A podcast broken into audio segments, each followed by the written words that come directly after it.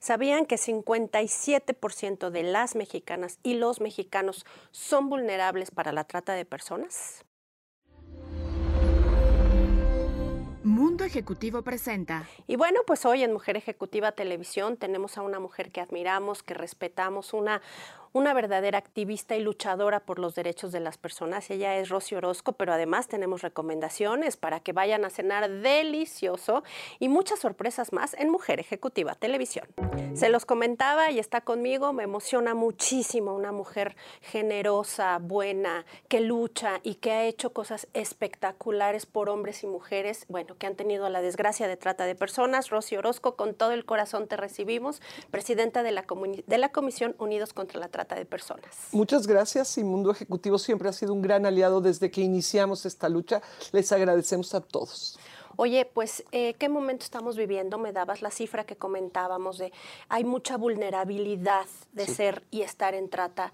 Eh, ahora, este, pues más con redes sociales y demás. ¿Qué nos dices? Sí, esta cifra que sacó la organización australiana Walk Free, lo que me da tanto dolor es que fue antes de la pandemia. Uf. Entonces, hoy, cuando sabemos que tantas personas están en una crisis económica, que están además mentalmente hoy afectadas por esta crisis, es muy preocupante y por eso me parece importante advertir a papá, mamá, lo vital que es revisar las redes sociales de sus hijos, de sus hijas, tener cuidado de que no estén siendo enganchadas enganchados porque también hay niños. Tenemos desde el 2017 el primer refugio de varones de América. Abrimos antes que aún Estados Unidos, después abrió Florida y Carolina del Norte eh, refugios para hombres, pero hoy en día eh, niños también son susceptibles. Acuérdate que no solamente es trata sexual, hay niños, niñas que son captados por la delincuencia para cometer delitos. Llegaron dos niñitas de 6 y 8 años a, ser captadas, por ejemplo, para llevar en sus mochilitas drogas. Eh, es, tristísimo que, además de ser abusadas, fueron expuestas al crimen, a, lugares que nadie entraría, a la policía no quiere entrar, y estas niñas tenían que entrar a dejar la droga y a cobrar el dinero. Entonces, la trata de personas no solamente es una trata sexual, hoy en día tenemos que reforzar mucho contra trabajo forzoso. Las empresas que quieran exportar van a tener que demostrar hoy para las metas que hay de la ONU para el 2030 que no tienen mano esclava que se dice mucho de textileras y de empresas así, que utilizan este, esclavos literalmente. Así es, y el TEMEC no les va a permitir más. Las empresas van a tener, si quieren exportar, si quieren crecer, van a tener que demostrar a través de alguna certificación que no son empresas tratantes, esclavizadoras, explotadoras del ser humano. Y hoy en esta pandemia, desgraciadamente, mucha gente va a decir, pues no me importa que me explotes, quiero comer, quiero darle a mis hijos de comer. Es, muy crítico. Entonces estamos en un momento, Arlen, que sí realmente es un momento de crisis, pero a la vez de oportunidad. De oportunidad para aquellas personas que, que respetan al ser humano, que cuidan su dignidad, que son empresas que no han estado explotando a sus trabajadores, que hoy lo puedan demostrar a Temec y puedan crecer en la exportación. Esas empresas van a crecer mucho. Oye, Rosy, eh, tu labor ha sido muy ardua, no has parado. ¿De dónde sacas toda esa energía? Porque tú no para atrás, al contrario, no, no, no. Y pese a las cosas tan difíciles que has vivido y pese a que ha habido atentados en tu contra, no paras, Rosy. ¿De dónde sale esa fuerza?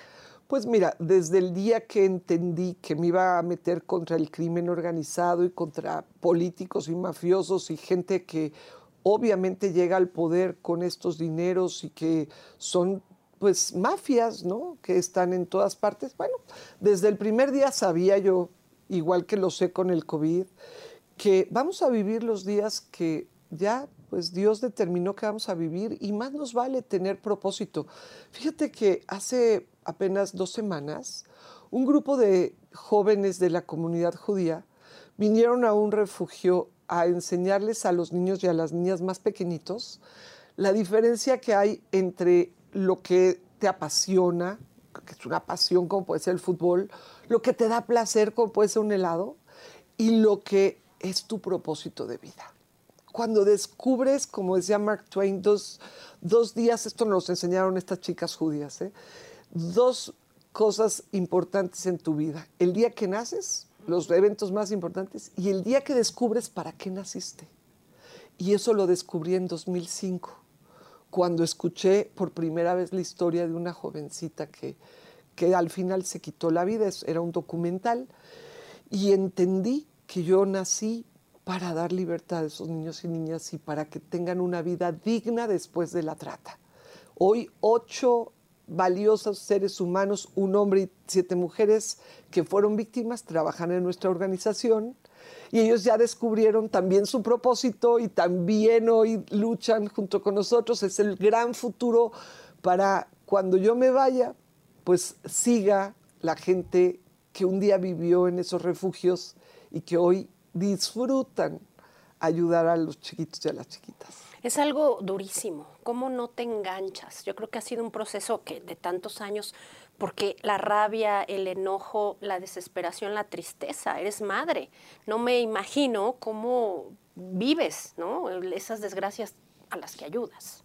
Pues mira, paso un buen rato en las madrugadas fortaleciendo mi corazón, mi espíritu, mi mente es algo que pues, la gente se da cuenta, la gente que me sigue, porque a las 4 o 5 de la mañana siempre estoy activa, pero eso me da más fuerza.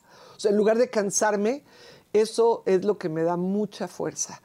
Ayer escuchaba, hubo un simposium, el Vatican Youth Symposium, es el, el evento de jóvenes del Vaticano que no sé por qué, yo no soy joven, pero ahí estoy y me da mucho gusto porque aprendo muchísimo de la gente joven. Fue increíble porque en este caso fue de la meta 4.7 de las metas de la ONU para precisamente eh, cambiar en el tema de educación. Y lo inauguró el Papa Francisco y estuvo Jeffrey Sachs, el economista, y por supuesto Monseñor Sánchez Orondo, que es pues realmente el mejor amigo de mi esposo y mío en esta lucha contra la trata. Fue increíble el evento porque te da gusto ver a los jóvenes. Igual que vemos a los jóvenes que hoy trabajan con nosotros en la organización, son ellos, son ellas quienes van a llevar esta estafeta de lograr un mundo menos desigual, más justo. ¿Se puede, Rosy? Si todos hiciéramos eso, sí. Sí, mira, la invitación, y te la hago a ti y a todos los que están aquí en las cámaras y todo, ayudemos a una persona, a una. O sea, dediquemos nuestra vida a una persona que está vulnerable de ese 57%, a lo mejor porque está en drogas, a lo mejor porque ahorita está en una crisis económica. Démosle el apoyo hasta que esa persona pueda ayudar a otros, como estas ocho personas. O sea, si logramos durante, a lo mejor van a ser años, pero si tú, Allen, lograras ayudar a una persona hasta que esa persona le dé la mano a otra, créeme, este mundo cambiaría. Yo le apuesto a la clase media, ¿eh? porque obviamente hay muchísima gente que se ha hecho de dinero de manera legal, de manera ley, pero me encuentro a la hora que estamos en una campaña de recaudación que es increíble cómo tantas personas de la clase media o hasta menos pero dan 100 pesos, dan 500 pesos y es para ellos muchísimo. Y yo creo que todos los que podemos dar algo, sí podemos agregarle a la sopa un poco de agua y, darle la mano. Hacerla más. Vamos a un corte.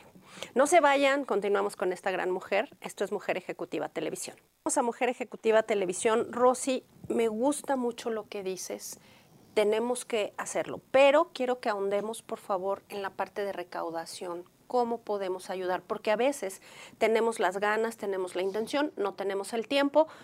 Y después terminas pensando, y, esta pandemia nos deja ese sentimiento, ¿cómo lo hago? Cuéntanos cómo. Mira, yo creo que el concepto correcto siempre es como el pueblo judío lo enseña en un concepto que se llama sedaka. Esta palabra en hebreo significa justicia. Cuando yo estaba en 2005 escuchando la historia de esta niña que su madre la abandona, que se queda a merced de esta red de trata, que la violan todos estos tipos y que cuando escapa lo único que entiende es que mejor se suicida porque la, la red delictiva la puede volver a captar, yo me pongo a ver mi vida y digo, es que yo tuve demasiado. O sea, tuve unos padres amorosos, un hogar lleno de, muchas oportunidades, estudié, viví en Estados Unidos, viví en Europa, pues por no lo merezco. O sea, Arlene, yo no hice nada para tener todos los que tuve. Y esa niña que se acaba de quitar la vida, tampoco tiene la culpa y tampoco escogió ese hogar donde fue tan dañada. Entonces, el concepto judío de Sedaka es, a ver, estamos en un mundo desigual y de alguna manera Dios te ha dado a ti más que a otros para que tú seas el instrumento que dé justicia, que equilibre este mundo desigual. Y tienes ahora la oportunidad y el deber, porque es una obligación. O sea, yo no me siento buena cuando dices al principio, una mujer generosa, es que no puedes ser generosa cuando tú naciste donde naciste sin haberlo pedido. Entonces es más te vale con un caramba. Yo así me siento obligada por la vida en un sentido alegre, no, no, o sea, agradecida de haber recibido como el amor. Algo, Sí, porque mira, olvídate del recurso económico que es obviamente vital, pero si tú no recibiste amor, ¿cómo vas a dar amor? ¿Sí me explico? Claro. Entonces, cuando tú recibiste mucho amor, oye, mínimo, mínimo, mínimo. Yo recibí demasiado, mis papás tienen 86 y 83 años. Eh, y la bendición de hermosos, no sabes, yo a veces subo a redes sociales porque cuando estoy con ellos recibo tanto que regreso a dar. Y yo creo que todos los que hemos recibido cualquier cosa, estudios, entonces tenemos la oportunidad de enseñar a otros.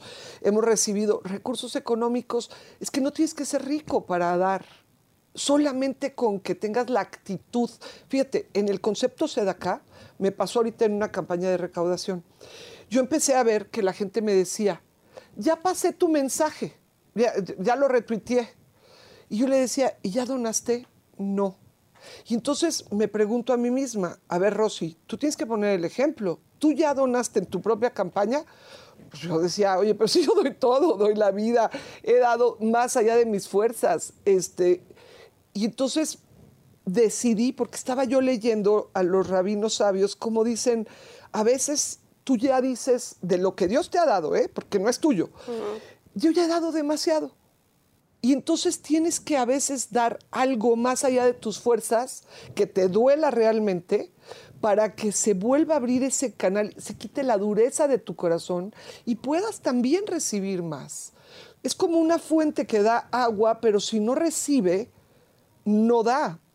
Pero para que tú des, tienes que quitar ese bloque, eso que está ahora deteniendo el agua para bendecir a los demás. Yo creo mucho en este concepto de Sedacá.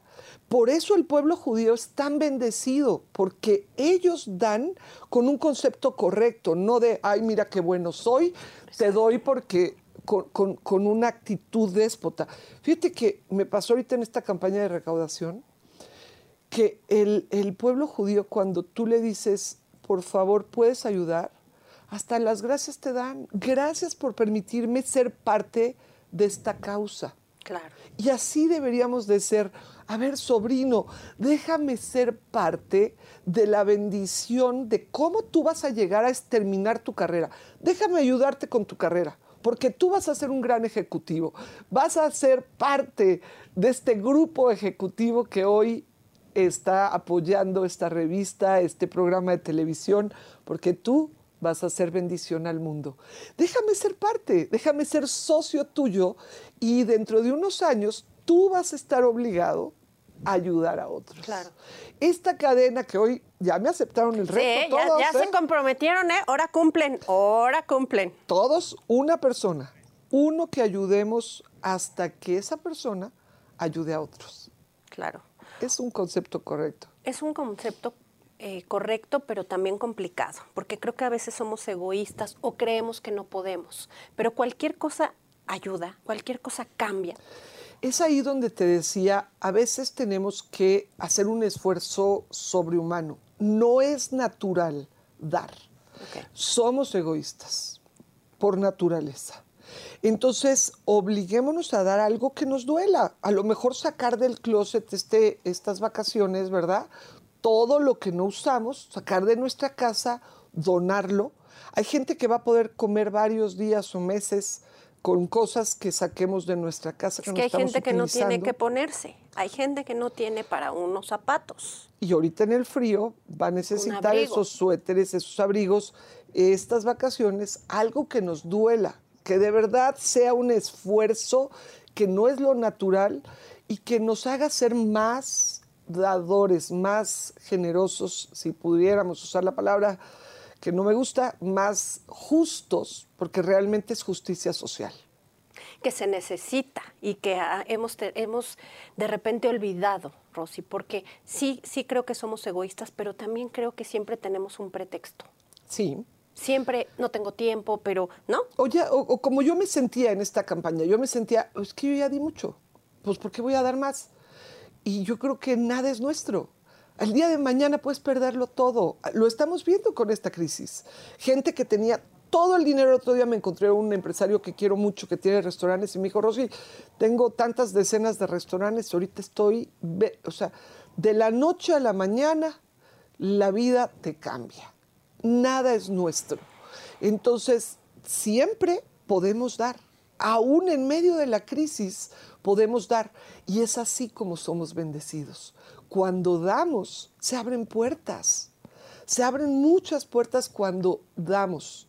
Cuando cerramos nuestros puños, volvemos a ser como los bebés. Y no hay nada más egoísta que un bebé que está demandando y demandando y demandando, pero solo cuando abrimos nuestras manos, como aquel que murió con los brazos abiertos, es como podemos realmente trascender en esta vida. Oye, no te vayas, tenemos que ir a un corte cerremos este bloque para ir a un corte y regresamos con más de Rosy. Hay que dar lo que tenemos, no lo que nos sobra. Vamos a un corte.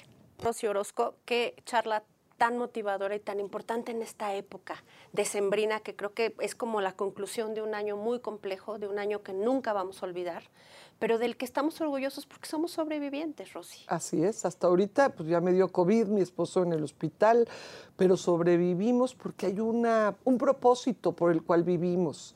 Y yo creo que todos vamos a vivir hasta cumplir con esa, ese plan esa perfecto, misión. esa misión. Oye, eh, vamos a hablarle a las mamás y a los papás que ven el programa. Vamos a que les expliques de manera muy general qué hay que hacer para que este tipo de cosas no sucedan.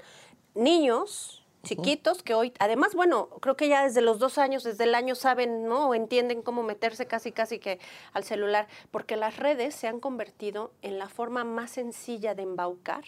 Recientemente me contaron un caso de una persona cercana terrible, de una chica en Quintana Roo, que conoce a alguien guapísimo, este, adolescente ella, eh, y pues se embauca con alguien que la busca, que lo ve y la secuestraron en mm. Quintana Roo. Por fortuna la encontraron, pero ya cuando la encontraron, trasquilada, convertida en otra persona, eh, muy drogada, entonces cuando le iban a pasar a Guatemala, eh, los, los, agentes aduanales como que ven algo extraño y entonces mm. la detienen y los detienen y dicen, no, es que tiene un problema de retraso mental. Claro, ella no reaccionaba porque su cuerpo estaba completamente.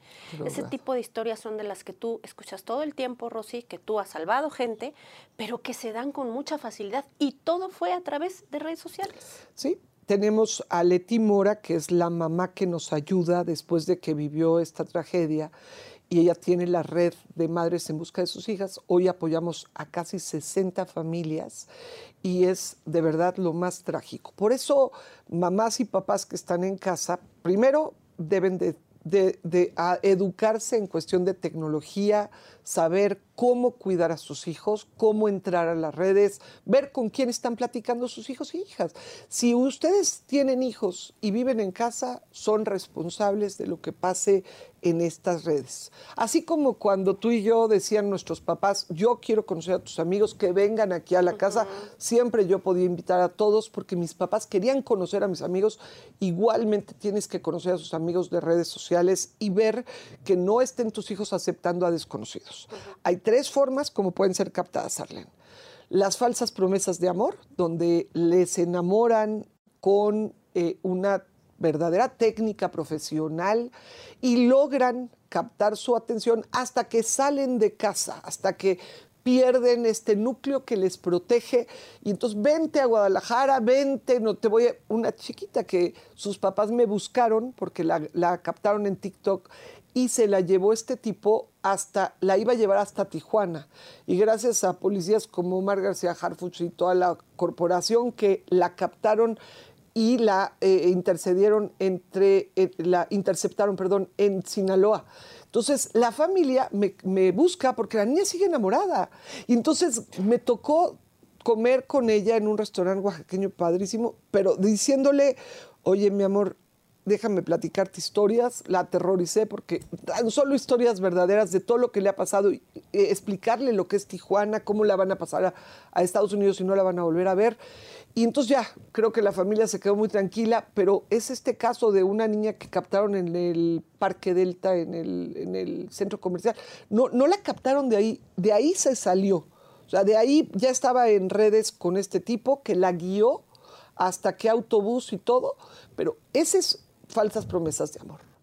Falsas promesas de trabajo. El caso, por ejemplo, de una chica que eh, eh, trabaja con nosotros, Nancy, ella hoy es diseñadora, pero a ella de 17 años le dijeron, vente a Monterrey, te vamos a pagar una fortuna por trabajar talento? muy poco tiempo.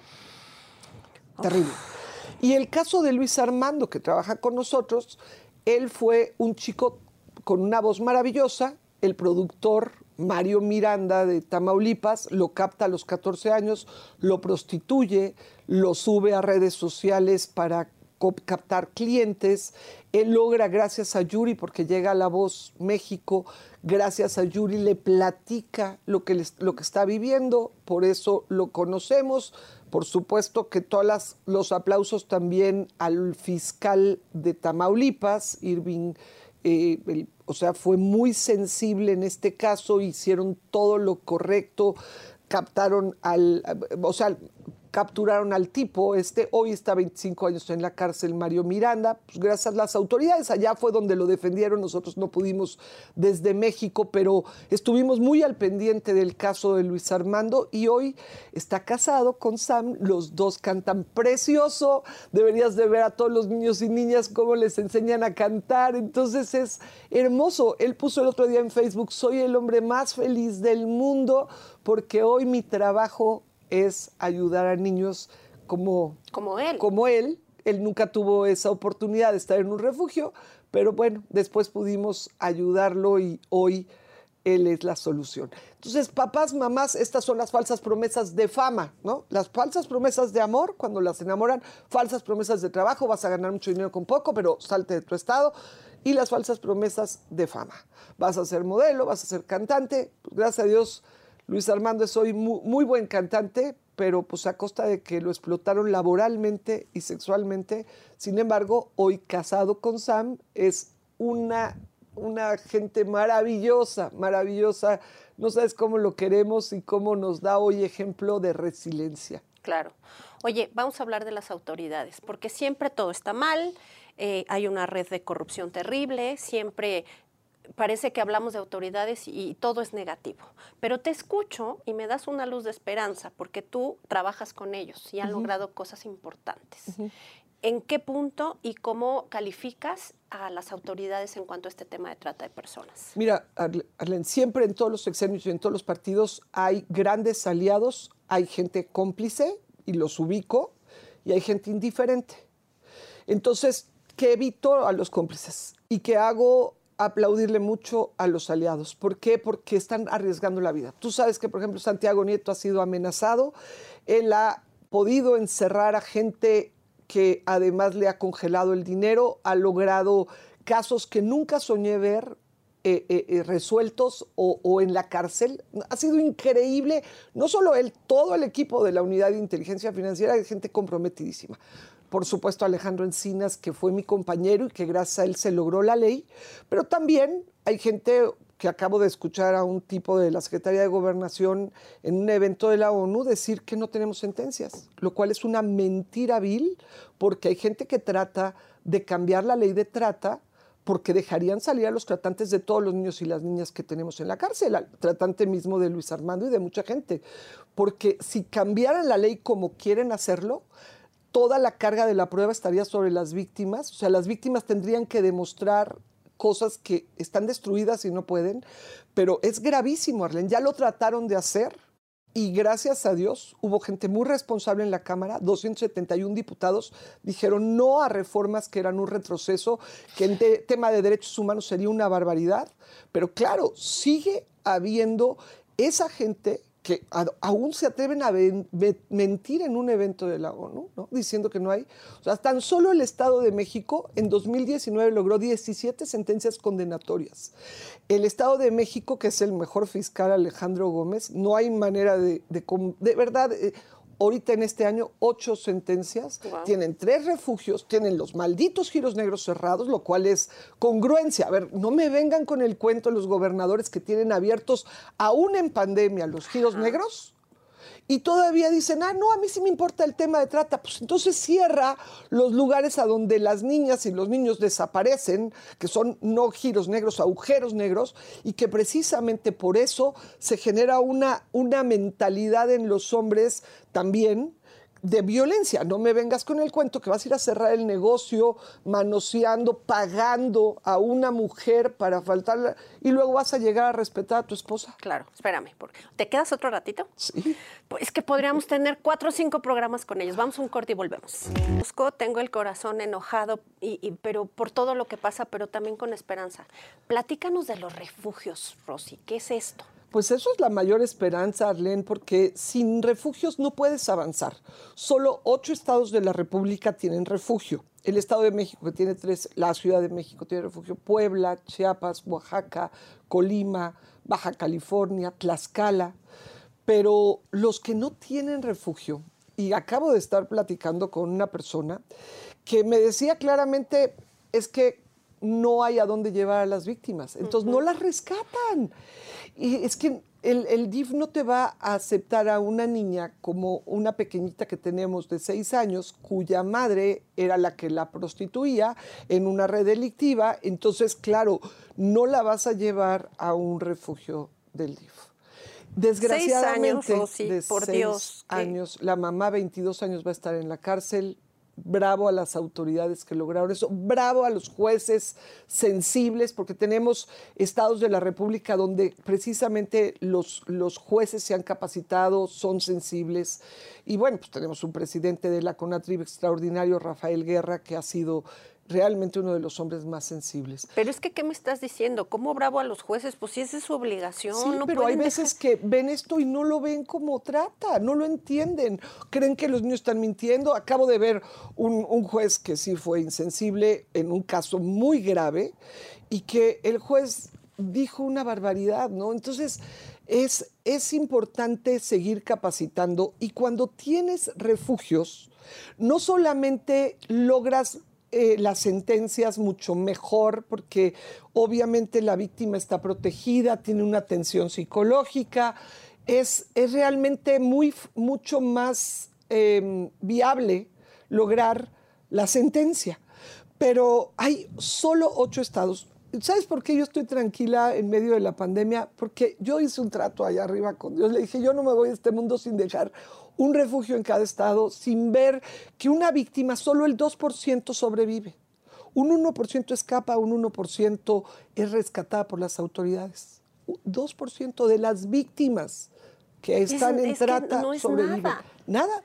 Entonces imagínate la injusticia, cuando hablábamos de justicia, la gran injusticia. A ver, ya vienen de un hogar vulnerable, el 57% son vulnerables por pobreza, porque eh, la familia está en adicciones, porque hay violencia, porque ahorita es la crisis, ya están vulnerables. Después viven la injusticia de ser esclavas, esclavos, y luego solo el 2% logra escapar de esa situación. Lo peor que puede pasar es que esos estados no tengan refugios. Tenemos convenios con varios estados. Quintana Roo tiene convenio, Coahuila tiene convenio, Morelos, eh, Baja California, eh, no, Baja California tiene refugio, pero sí tenemos gente sensible que dice, sí, ahorita ya va a abrir Jalisco. Aplaudimos al fiscal. Tuvimos un evento con, el, con la Academia Pontificia de las Ciencias del Vaticano, con la Comisión Nacional de Derechos Humanos, que hay grandes aliados ahí adentro, también con eh, el Senado y la Cámara, donde hay gente increíble, y con los fiscales. Y vinieron a este evento 22 fiscales, Arlene y varios de ellos eh, están ya con la inquietud de abrir los refugios. Es muy importante, la ley les obliga desde el 2012 a que todos tengan refugio. ¿Y entonces? Pues entonces, y además, pero mira, todos los refugios que nosotros tenemos, que apoyamos, viven solo de sociedad civil, solo de recursos privados. No tenemos dinero de gobierno, nunca lo hemos tenido, digan lo que digan. Siempre hemos pagado rentas y siempre hemos tenido una actuación independiente. ¿Por qué? No porque no lo necesitemos, yo feliz, pero porque queremos ser transeccionales. O sea, si ya terminó este sexenio, no quiero que el sexenio que sigue diga, ah, corten eso. Córtenles por... Y, a pesar de eso, tienes ataques de políticos que mienten, ¿no? Porque realmente nunca hemos dependido de un sexenio. Queremos que una niña que llega de seis años termine la carrera. ¿Cuánto tiempo la vas a ayudar? ¿Tres sexenios? No, pero... Ah, Entonces, no vas a poder depender de uno, ni de, ni, de, broma, porque no quieres que esa niña, el día de mañana, la, la revictimicen y digan, ah, como era de este partido, entonces ahora le vamos a quitar. No, vamos a depender de sociedad civil por este concepto que te decía en otro programa de SEDACA. O sea, es justicia social. Todos debemos ayudar, aunque sea una persona. Nosotros hoy apoyamos 82 hasta que terminen la carrera, hasta que, si quieren, algunas han terminado maestría con nosotros. Qué belleza. Y es una belleza. Una de ellas trabaja en la Suprema Corte de Justicia y hoy es un ejemplo de reintegración exitosa y de una mujer valiosísima que le da ejemplo a las demás de que si se puede, otras tienen sus Ubers, tienen sus formas de salir adelante para que sean ejemplo a las demás. Oye, no, pues ya, tenemos muchos planes, tenemos que hacerlo y tenemos que convocar a gobiernos porque desde este medio de comunicación hacemos un compromiso en este momento público contigo porque vamos a apoyar. Gracias, va a ser no hay de otra forma. Te voy a pasar el video de este evento que tuvimos con los fiscales para que ahí podamos también hacer un llamado a esos fiscales cómo van con el tema del refugio en ese estado. Y vamos a, llamarlos para que nos digan justamente eso y cómo apoyamos. Y vas a ver que con un par de gobernadores vamos a lograr que esto suceda, porque es absurdo. Es absurdo que uno no cumpla la ley y después que no tengan recursos. Por Dios, se gastan en otras cosas absurdas que no tienen razón. Y hay gente dispuesta de sociedad civil a dar la mano. O sea, se podría armar un plan con los gobernadores, con el Estado y con los empresarios que están dispuestos a tomar este reto de ayudar a una persona. Yo sé que así como ustedes tomaron el reto de que van a apoyar a una persona vulnerable hasta que esa persona ayude a otras, lo podemos hacer en el Estado. Podemos hacer ese llamado con este gobierno y con la sociedad civil que pueda tomar la responsabilidad del refugio. Oye, ya nos vamos, pero quiero que te dirijas a la gente y que les des por qué hay esperanza y cómo podemos ayudar. Claro que sí, yo creo que estamos en un momento de crisis, pero crisis también significa oportunidad. Podemos ser más sensibles a las necesidades de otras personas, no solo de nuestra familia. Yo les reto a que vayamos más allá de nuestra familia. Además de ayudar a nuestra familia, ayudemos a una persona en esta crisis y tú mismo, tú misma vas a ser más rico en todas tus emociones, en tu mente, en tus fuerzas. Tú mismo vas a ser muy bendecido por ayudar a una persona. Nuestras redes sociales, arroba Rosy con Orozco, arroba Unidos se trata en Facebook, Twitter, en Instagram. Instagram es Rosy-Orozco. Y por favor, pues ayúdenos a denunciar en el 55 91 29 29 29 o en nuestra página comisionunidos.org. Rosy, muchísimas gracias, por todo lo que haces. Gracias a ti. La verdad es que bendiciones y todo lo que tengas bueno es porque tu labor es extraordinaria.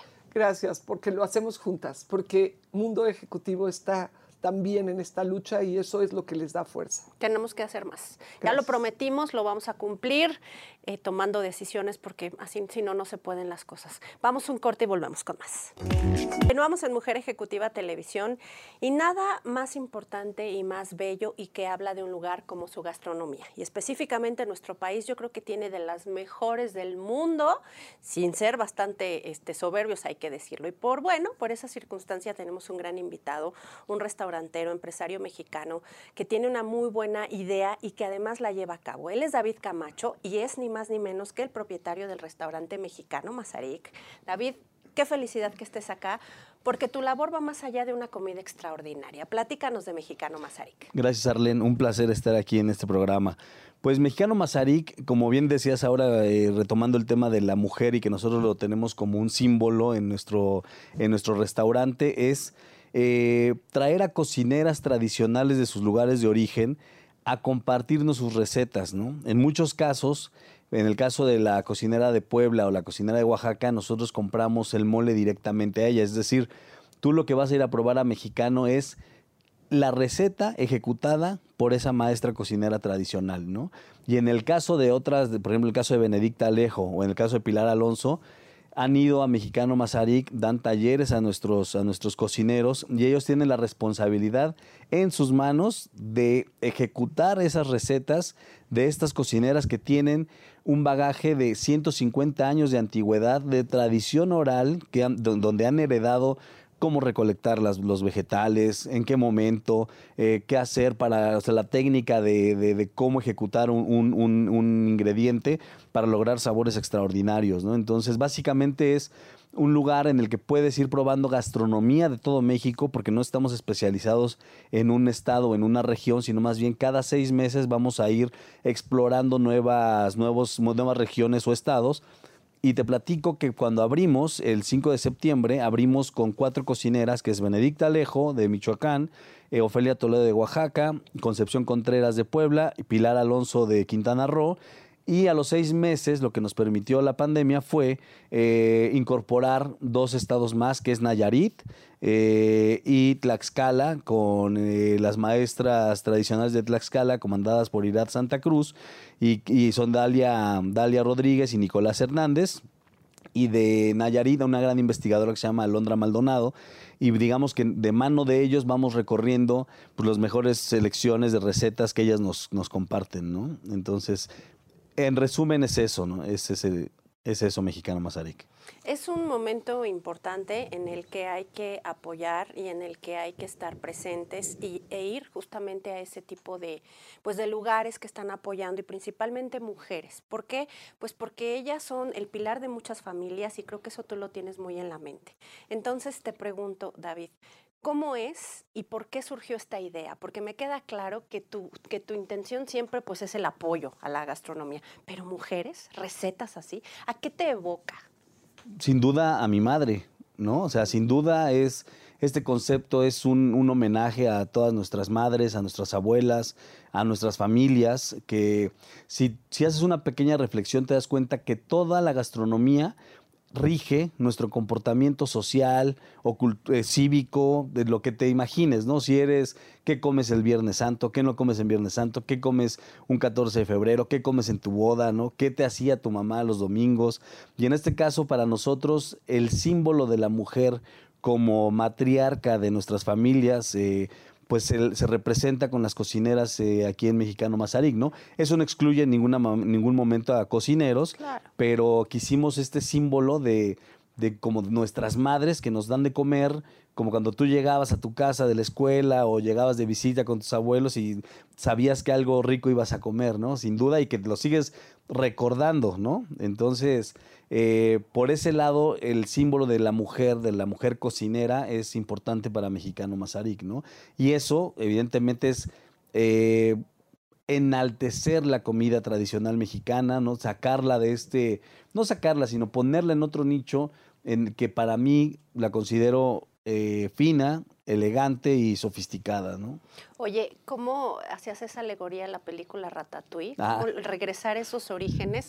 El arroz rojo a mí me recuerda tanto a mi abuela y nadie hace los romeros como mi mamá, que además mi madre, que es totalmente ejecutiva, bueno, mi hermana y yo no le perdonamos el hecho de, mami, lo siento, pero el fin de año, la Navidad, los tienes que hacer tú. Me emociona porque sí es una experiencia, ¿no? hablaba de eso hace rato porque ha habido clientes que han probado y sus respuestas son, pues esto me recuerda a mi abuela, esto me recuerda a mi mamá, este mole verde de Tlaxcala es como lo hacía mi, mi, tía. Y ese tipo de cosas, o sea, porque definitivamente el sabor te provoca un recuerdo y ese recuerdo te provoca una emoción, ¿no? Y por supuesto que, que, esta alegoría es, es, real, ¿no? O sea, tú pruebas algo y por supuesto que te evoca y te lleva a, otra, a otro recuerdo, a otro momento de tu vida, ¿no? Y muchos clientes afortunadamente nos han dado esa, esa respuesta, lo cual es muy halagador para nosotros y para las cocineras definitivamente, ¿no? Además, eh, la decoración es muy importante, el interiorismo tiene algo muy destacado con México y el arte. Platícanos brevemente porque además quiero cerrar con que nos des qué, hay que ir a probar a México. Maravilloso, excelente. Bueno, la arquitectura la hicimos eh, en función de una arquitectura de los 70 eh, influenciada por Luis Barragán y Mario Pani, y la idea es que esta cocina mexicana tradicional no tenga lo que naturalmente nos evoca un restaurante de cocina mexicana tradicional o folclórica, que son estos colores muy llamativos, o las jaulas de algunos pájaros, o, el zarape, que son símbolos que los cuales nos tienen en un cliché, ¿no? Aquí la idea es, el lugar es eh, muy, muy simple para darle eh, eh, protagonismo al platillo y a la historia del platillo y de la cocinera tradicional y las paredes están, no quiero decir adornadas, pero están... Eh, eh, hay obra de arte de artistas mexicanos, oaxaqueños, particularmente en esta temporada. Eh, Filogonio Nashin y, y, José Santos. Eh, también la música es música mexicana tradicional y de jueves a domingo se puede escuchar una orquesta típica con salterio, con trabajo y guitarra, que además son profesionales e investigadores, la orquesta típica García Blanco. Y como te puedes dar cuenta, es un concepto general que engloba todas las expresiones artísticas de un México tradicional que, que, también existe, ¿no? Que son estas cosas de un culto, tanto de comida como de pintura, como de música, que nos da identidad, ¿no? Como mexicanos y que está ahí y que debemos, para mi gusto, preservarla por el solo hecho de conocerla, ¿no? Entonces, la arquitectura tiene que ver mucho con eso, ¿no? Los espacios que estamos generando ahí. Oye, a ver, ¿qué hay que pedir sí o sí? Y tienes entrega o menú especial ahora en esta para estas Sí, por supuesto, ¿no? Ahora adaptándonos a la temporada tenemos que el menú para llevar, el servicio a domicilio, pero sin duda lo que no debes dejar de probar es el molote de plátano, eh, plátano macho relleno de queso cotija, una empanada de chaya, que es una joya, es un poema, esa empanada de chaya, eh, con chile frito, queso edam y obviamente la, la, la, chaya eh, mezclada con la masa de maíz. El mole poblano, evidentemente, no puede faltar que lo pruebes. El mole negro tampoco. Los uchepos de Benedicta Alejo, que son una joya. Eh, un ceviche de Nayarit. El taco de Huauzontle de Tlaxcala que eso es un éxtasis cada vez que lo pruebas, en una tortilla tricolor. Imagínate, ahí, me, ahí hablo de la sofisticación de la comida. Una tortilla de tres colores hecha por Benedicta Alejo pensando en una bandera para unificar las cocineras purépechas. Wow.